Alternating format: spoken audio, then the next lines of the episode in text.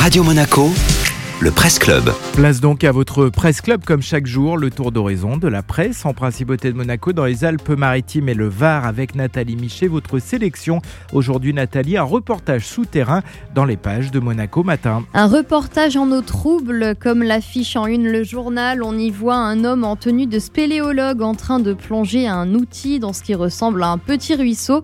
On est en fait dans le réseau d'évacuation des eaux usées de la principauté où les équipes de la direction de l'aménagement urbain traque le Covid-19 depuis octobre, le gouvernement princier ordonne des prélèvements dans les égouts de Monaco afin de les analyser et de mesurer la présence du virus. Monaco Matin précise que les traces présentes dans les eaux usées sont non contaminantes et inactives.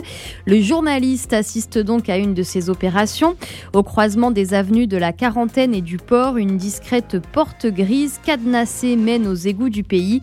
Dans ce labyrinthe souterrain où s'entremêlent près de 50 km de réseaux d'assainissement, L'odeur est prégnante, l'humidité saisissante. La collecte se fait chaque lundi matin, sauf en cas de forte pluie les jours précédents, car dans ce cas, les eaux usées se diluent dans les eaux pluviales et les analyses deviendraient faussées. Pour l'instant, pas de grande découverte à Monaco. La présence du virus dans les eaux usées correspond certes à l'augmentation du taux d'incidence, mais aucune anticipation n'a encore été Ces mesures en eau trouble participent tout de même à la surveillance de l'épidémie selon la santé publique. Alors l'exploration continue. Merci beaucoup Nathalie.